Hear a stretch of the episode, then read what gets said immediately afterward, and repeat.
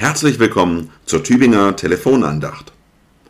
Du tust mir kund den Weg zum Leben. So lautet die heutige Tageslosung aus Psalm 16, Vers 11. Was für eine Ansage! Denn den richtigen Weg zu finden ist ja oft gar nicht so leicht. Nostalgisch erinnern wir uns zwar an so manche Wegmarke, die Einschulung zum Beispiel, den Ausbildungsbeginn oder die Hochzeit. Unsere Tageslosung meint aber nicht bloß die Aneinanderreihung solcher biografischer Daten. Unsere Tageslosung hat nicht unseren tabellarischen Lebenslauf im Sinn. Gott wird weder zum himmlischen Berufsberater noch zum überirdischen Hochzeitsplaner. Unser Psalm meint auch nicht, was man im Englischen als Way of Life bezeichnen würde also die Art zu leben.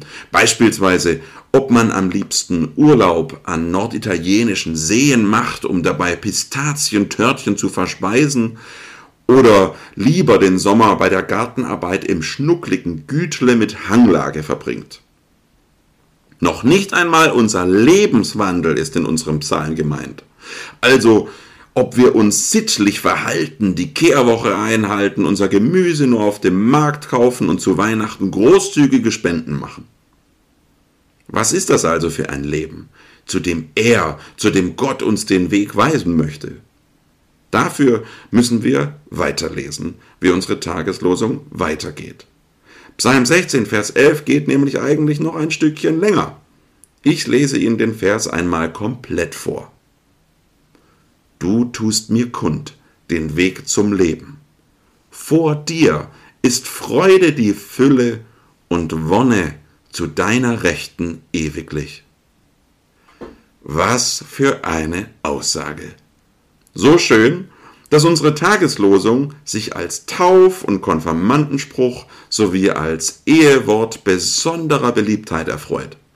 Vielleicht dachten Sie ja auch schon, Moment, den Vers kenne ich doch irgendwoher.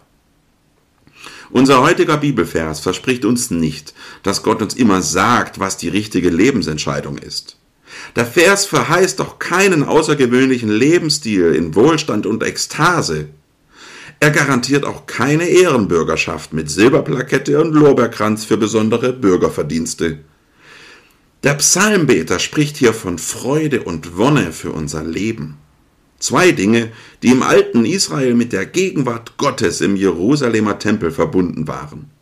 In der damaligen Vorstellung war man Gott im Tempel besonders nahe und konnte seine Gegenwart dort spüren. Ein echter Grund zur Freude. Der Psalmbeter malt uns also ein Bild auf, das wir auch für unser Leben getrost als ermutigende Verheißung begreifen dürfen. Wir stehen hier mittendrin auf unserer Lebensbahn. Da ist so einiges, was hinter uns liegt und vielleicht wie Ballast um unsere Schultern hängt. Da ist so einiges, was vor uns liegt und manches erfüllt uns vielleicht mit Vorfreude, anderes wiederum mit Angst. Da ist so einiges, was uns umgibt. Vieles davon gibt uns Sicherheit. Manches aber bereitet uns Sorgen. Ganz gleich, ob ich mich gerade in einer Sackgasse befinde, an einer Weggabelung nicht weiter weiß oder ob ich glückselig nach vorne sprinte, Gott ist mir dabei nahe. Auf unserem Lebensweg geht er mit uns, hält uns an, wenn wir einmal Pause brauchen. Er macht mit uns die Rast und wenn es sein muss, nimmt er uns auch einmal den Rucksack ab. Welch eine Freude, welch eine Wonne. Ich wünsche Ihnen einen gesegneten Tag. Ihr Christoph Naser, Vikar in der Tübinger Stephanuskirche.